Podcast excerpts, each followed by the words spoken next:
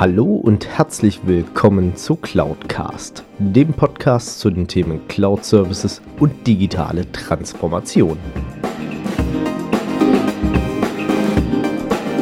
Mein Name ist Alexander Derksen und ich freue mich, dass auch du dich für das Thema Cloud und Digitalisierung interessierst und dass du heute zuhörst.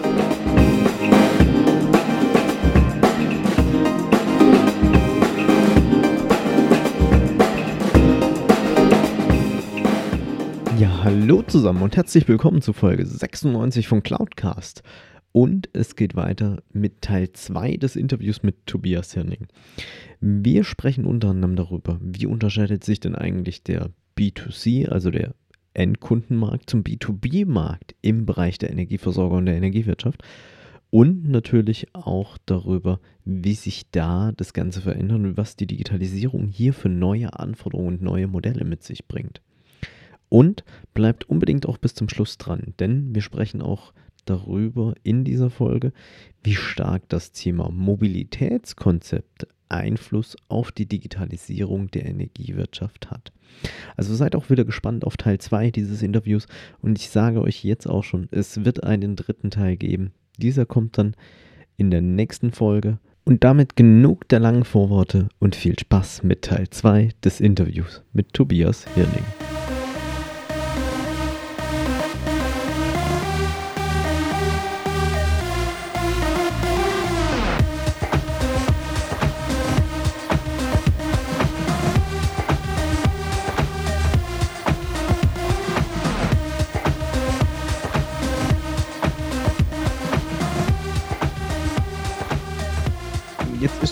Bisschen der Punkt. Wir haben jetzt viel über, ich sage jetzt mal, den klassischen Weg, den jeder von uns kennt, mit B2C gesprochen. Mhm. Wie sieht denn das in diesem B2B-Bereich am Ende des Tages aus? Also wenn ich ein Handelsunternehmen oder ein produzierendes Unternehmen bin. Mhm. Ähm, ich persönlich habe da jetzt nicht die Expertise da dahinter, mhm. Ähm, aber wie ist denn da das Thema Strommarktstand heute geregelt? Also ich ja. weiß, Anbieter wie eine Juniper, die beliefern ausschließlich Industriekunden mhm. beispielsweise. Da kann ich als Privatkunde gar nicht anrufen, kann sagen, hey, ich möchte bei euch ein bisschen Strom einkaufen. Ja, da bist du, bist du zu klein für. Ich, ich bräuchte die passende Abnahmemenge, dann würden die das sicherlich machen. Richtig. Ähm, aber ist das auch ein Bereich, wo sich viel tut da dahinter in Richtung, ähm, ja, ich sag mal, auch einer Kundenbindung beziehungsweise dieser Digitalisierung und digitalen Transformation oder schicken die einfach am Ende des Tages immer noch einmal im Monat eine große, dicke Rechnung raus? Ähm, ja, mittlerweile ist es nicht mehr die große, dicke Rechnung äh, am Ende des Monats, sondern äh, es gibt ja viele Tarife, die da 15, im 15-Minuten-Takt äh, abgewickelt werden können, die dann auch äh, sich anschauen, okay, also im, im Trading-Bereich, äh, welchen Preis gibt es momentan an der Börse und schlage ich jetzt zu, kaufe ich eine sogenannte äh, Stromtranche, weil sie jetzt momentan recht günstig ist. Also das Feld ist schon sehr komplex. Ähm, es ist auch so, dass sich dieser B2B-Markt so ein bisschen im Wandel befindet. Viele äh, kleine, mittlere oder auch ganz aktuelles Beispiel, ähm, einer der großen Versorger, auch einer, den, den du da vorhin aufgezählt hast, die, die ziehen sich aktiv zurück aus diesem Bereich, also ähm, Verkauf von Strom und Gas an, äh, an große Handelsunternehmen.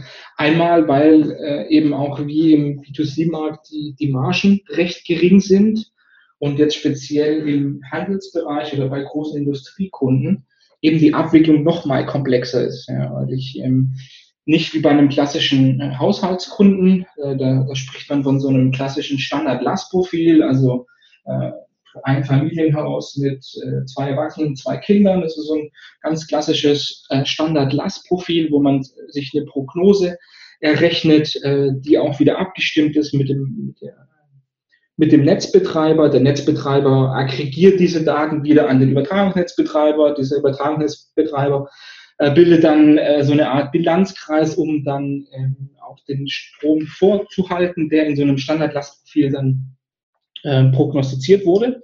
oder angenommen wurde. Bei Verivox im Stromvergleich eingebe, ich wohne in der Postleitzahl und ich habe einen Vier-Personen-Haushalt und dann steht da irgendwie 4250 Kilowattstunden. Ja, also, ja so, also das ist so dann die, die Verbrauchsgruppe, aber die, die Postleitzahl wird dann benötigt, um da so einen kleinen Ausflug zu machen für die Kalkulation der Netznutzung. Also ähm, du bezahlst einen anderen Strompreis ähm, an verschiedenen Adressen. Und äh, meistens ist es so, dass da die Postleitzahl und manchmal auch sogar die Straße dann entscheidend ist, weil ähm, die sogenannten äh, Netzentgelte, die der ähm, Netzbetreiber sozusagen äh, verlangt, die stehen ja dann auch wieder auf der Stromrechnung.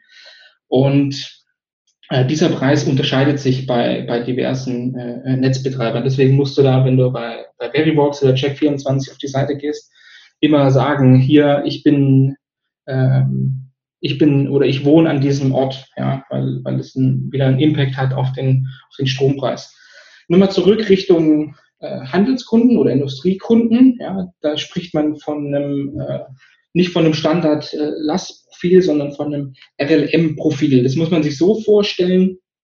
Ähm, das ist ein Profil, das, das ich dann äh, vorgebe oder das ich auch leistungsgemessen dann abrechnen kann. Leistungsgemessen heißt, dass ich ähm, einen Stromzähler habe, um das jetzt mal ganz vereinfacht auszudrücken, der mir tagesaktuell oder im 15-Minuten-Takt eben die Werte liefert. Ähm, und in diesen einzelnen äh, Bereichen der Industriekunden gibt es dann auch verschiedene Arten der Belieferung. Es gibt so Fahrplanbelieferungen, ähm, wo es bestimmte Preise gibt äh, für bestimmte Mengen zu bestimmten Uhrzeiten. Also es ist relativ komplex, deswegen ist es auch in der in der Abwicklung, ähm, wenn man sich wieder die alten Legacy-Systeme anguckt, die, die am Markt im Einsatz sind, dann auch nochmal äh, sehr, sehr komplex.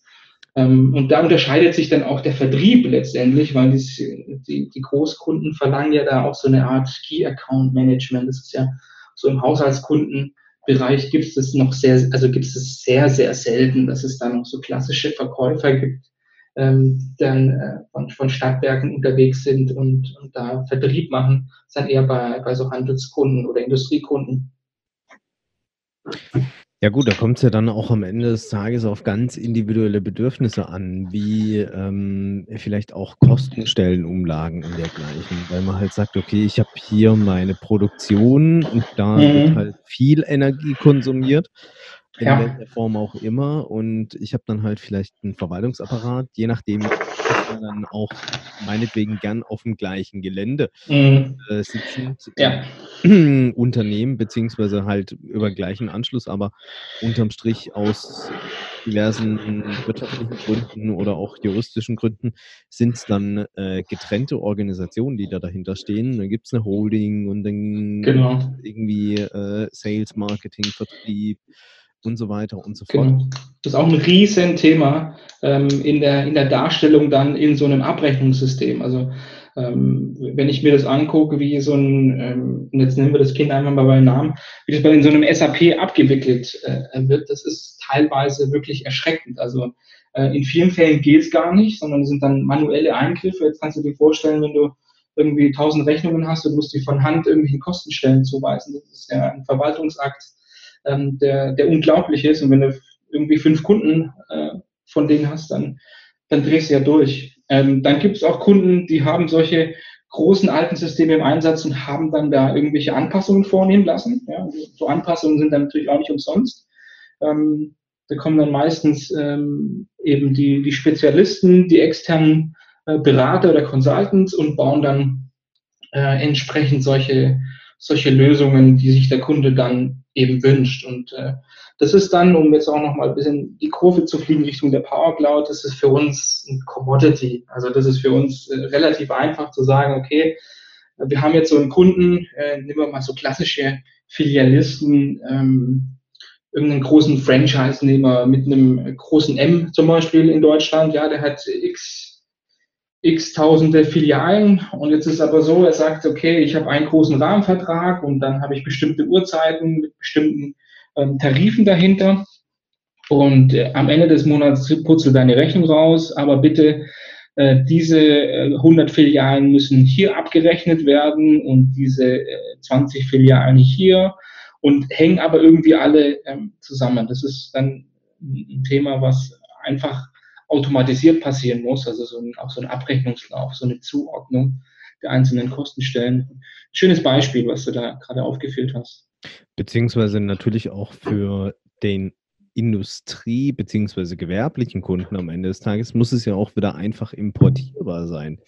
Also es bringt mir nichts, wenn mir einer irgendwie 50 Seiten PDF zuschickt und ich muss dann trotzdem mein, ich sage jetzt mal im schlimmsten Fall Azubi oder Praktikanten dann hinsitzen, der dann einzeln wirklich noch jede Position abtippt in mein ERP-System, sei es dann SAP oder was auch immer, damit es dann wieder den Kostenstellen zugeordnet ist. Also mhm wie weit ist denn da so die Branche in dem Bereich auch, ähm, ja, sich auf gewisse Standards einzulassen oder gibt es da schon Standards?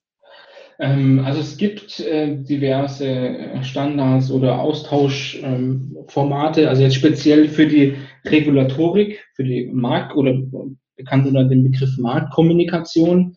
Ähm, das heißt, es sind so festgelegte Formate von der Bundesnetzagentur, Beschlusskammer 6, äh, für diejenigen, die es interessiert. Ähm, da gibt es, gibt es schon Austauschformate. Jetzt speziell in, in Richtung Rechnung bieten halt eben die, die ganzen klassischen ERP-Invoice-Anbieter äh, die, die Funktionen an, ja. Aber da muss man auch fairerweise sagen, das ist sehr unterschiedlich, ja, so unter dem Stichwort Digitalisierung. Na, wie stellt ihr euch auf, liebes Stadtwerk, lieber Energieversorger? Ähm, das ist halt die Frage, na, was versteht ihr unter Digitalisierung? Was versteht ihr ähm, darunter? Wie kann man Prozesse vielleicht verbessern oder sogar automatisieren? Das ist äh, ein Riesenkampf und da tickt eben die, die Energiewirtschaft leider etwas, äh, etwas langsamer als andere Branchen. Ich weiß, es behaupten viele Branchen von sich selbst, aber ähm, wenn man sich die, die IT-Landschaft der, der Stadtwerke, Energieversorger anguckt, dann trifft es doch, doch ganz zu. Also ein Beispiel, ich hatte ähm, vor zwei Wochen einen Termin bei einem Kunden und dann war so die Einstiegsfrage, na, was äh, in der Vorstellungsrunde, was versteht ihr unter Digitalisierung? Und dann kam so die Aussage, Digitalisierung ist, wenn ich den äh, Ordner nicht mehr aus dem Schrank ziehen muss.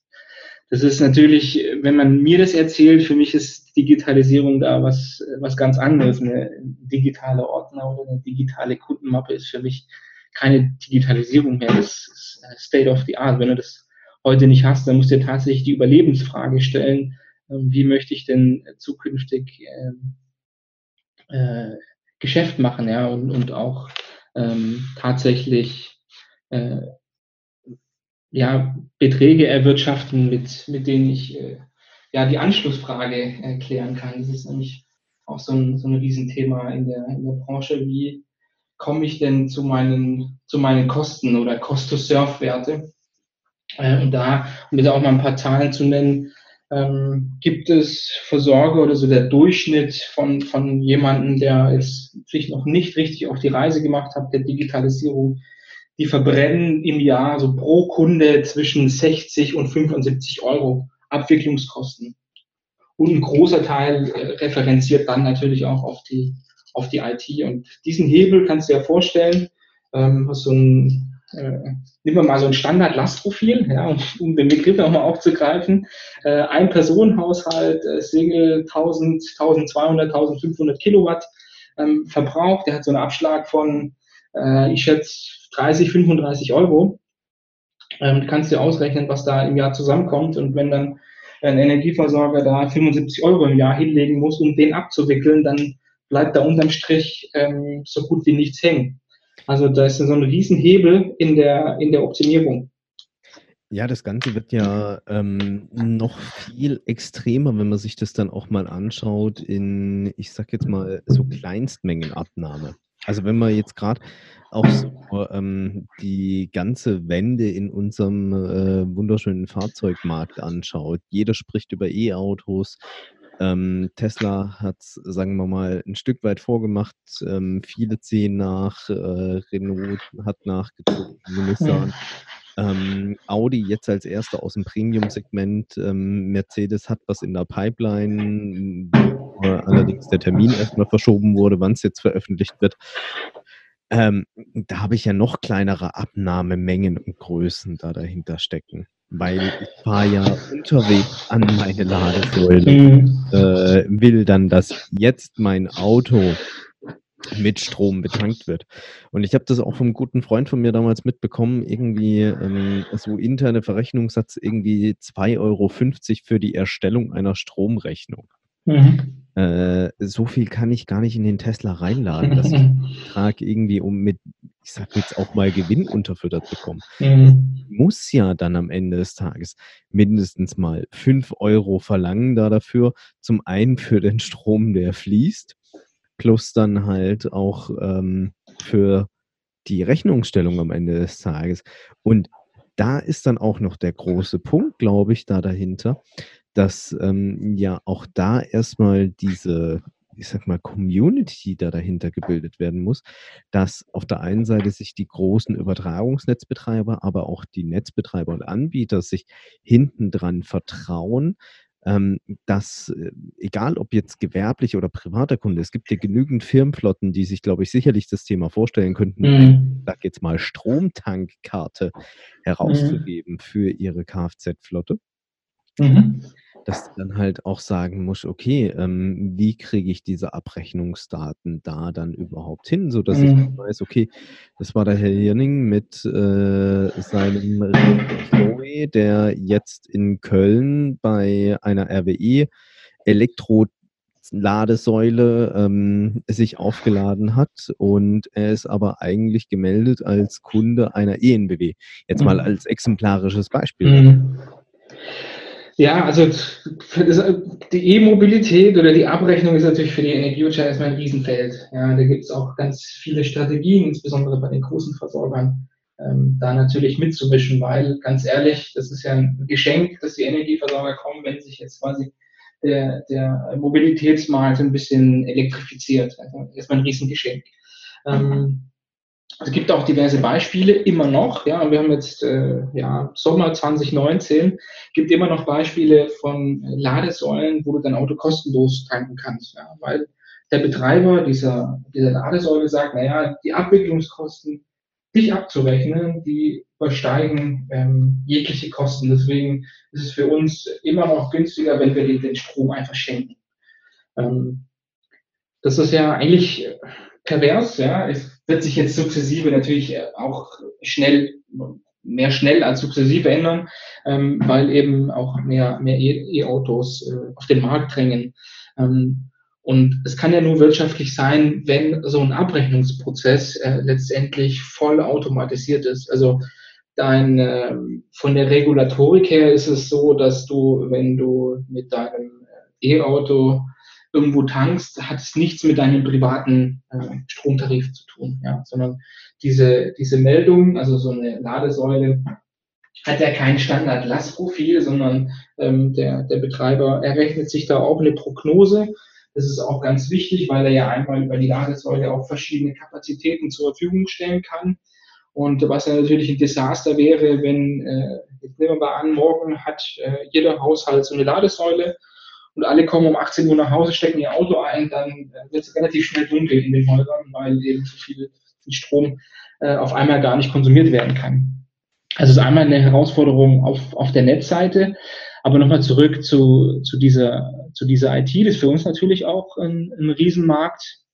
Da gibt es auch eine Lösung schon, der, der Power Cloud, da haben wir eine, eine Tochterfirma gekündet, äh, gegründet, die Charge Cloud die genau solche äh, Lösungen hat. Ja, also da kann dann beispielsweise ähm, eine reine Energie, um jetzt mal auch nochmal einen Kunden zu nennen, ähm, dir, Alexander Derksen, äh, egal wo du bist, äh, äh, dir ein, ähm, ja, eine, eine, eine, Ladekarte zur Verfügung stellen, so, so wie du das äh, vielleicht kennst. Ich weiß nicht, ob du schon mal Car2Go ähm, äh, genutzt hast. Da fährst du dann an so eine Ladesäule hin, hebst die Karte hin oder öffnest mit dem Handy die Ladesäule steckst ein und dann äh, läuft eben die Abrechnung. Ähm, solche Lösungen gibt es schon, aber es gibt ja immer noch diese Beispiele, wie ich es gerade gesagt habe, dass da sich Versorger nicht trauen, an auch an so eine IT ran, das dann tatsächlich abzurechnen, weil die Kosten der Abrechnung, die tatsächlichen Kosten der Strom quasi ins Auto zu tanken, Ist ein ganz großes Thema am Ende des Tages. Ähm, und ich glaube, es wird äh, jetzt auch gerade mit dem aktuellen Trend mit den Elektrorollern hm, vielleicht nicht unbedingt einfacher sondern ja. vielleicht sogar ein Stück weit komplexer. Wobei, gut, ich habe vor kurzem auch gelernt, die Elektroroller werden nachts von irgendwelchen äh, Menschen als Nebenjob eingesammelt und dann irgendwo an einem Privatanschluss geladen und dafür kriegen die dann irgendwie einen Obolus von 2,50 Euro oder dergleichen. Mhm. Ja, da gibt es das neue ähm, Pfandsammeln, habe ich auch gelesen vor ein paar Tagen. Ähm, das mag ein valides Geschäftsmodell sein, beziehungsweise, also vielleicht äh, meine Meinung zu den zu den E-Rollern. Ähm, also klar, es wird viel an der einen oder anderen Stelle ähm, und ich kann das ja aber nicht alles verbieten und ähm, sagen, die Dinge müssen verschwinden oder die dürfen nur auf, auf folgenden Wegen fahren. Ähm, diese, ja, diese Gegenwehr gab es sicherlich auch zu der Zeit, als die Autos auf die Straße gedrängt haben und die ganzen Pferdekutschen verscheucht. Ähm, haben wir gesagt, ja, das geht nicht. Es wird sich halt irgendwie so ein neues Mobilitätskonzept in den nächsten Jahren entwickeln und äh, ob das jetzt ähm, diese E-Roller sind oder ob das diese äh, Segways sind oder eben was ganz Neues. Es wird so ein Zusammenspiel sein von, von ganz vielen und äh, Elektro wird natürlich da eine Riesenrolle spielen. Ja, wenn ich mir jetzt diese, diese E-Roller angucke, wäre jetzt für mich auch äh, nicht schlecht. Ich wohne jetzt relativ, ja, zu weit weg zu Fuß zur nächsten U-Bahn-Haltestelle. Mit dem Auto ist es aber auch irgendwie blöd, weil da musst du da parken. Für, für so eine. Wenn es so Platz gibt, das ist die andere Sache. Ja, das, das kommt dann noch dazu. Ähm, das heißt, für solche Szenarien ist es schon, schon gut, ja, wenn ich sage, ich kann auf den letzten Metern eben so ein so ein E-Roller äh, mieten. Ja. Jetzt wohne ich halt in so einem klassischen ähm, Neubaugebiet, ähm, da stehen die Roller nicht rum. Ja? Hier gibt es auch keine öffentlichen Ladesäulen. Soweit ist es noch nicht äh, durchgedrungen. Das ist dann eher so in den urbanen Ballungsgebieten. Ähm, Berlin, Stuttgart. Und wenn ich mir da die Roller angucke, dann nutzt man die ja nicht, um seine Mobilität zu, ja, effizienter zu machen, sondern äh, just for fun.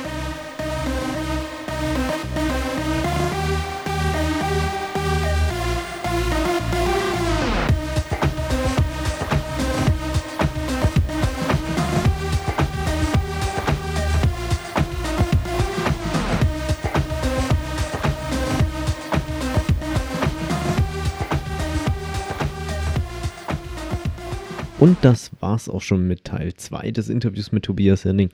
Und in Teil 3 erwartet euch natürlich auch das Thema Plattform in der Energiewirtschaft und was die Digitalisierung in diesem Bereich bewirkt. Also seid gespannt auf den dritten und letzten Teil des Interviews mit Tobias Hirning. Damit euch viel Erfolg bei eurer persönlichen digitalen Transformation bzw. bei eurer Einführung von Cloud Services. Macht's gut, bis dahin, euer Alex Derksen. Wenn euch diese Folge gefallen hat, dann hinterlasst mir doch gerne eine Bewertung bzw. eine Rezension auf iTunes. Damit schafft ihr es, dass dieser Podcast noch mehr Leute erreicht und natürlich auch mehr in die Sichtbarkeit kommt. Ansonsten natürlich auch gerne teilen, liken und weiterempfehlen, je nachdem auf welcher Plattform ihr unterwegs seid. Oder ihr besucht einfach auch meine Webseite unter www.cloud-cast.de beides jeweils mit C geschrieben. Dort habt ihr dann auch die Möglichkeit, mit mir in Kontakt zu treten, gerne auch mit Themenvorschlägen oder Ideen zum Podcast.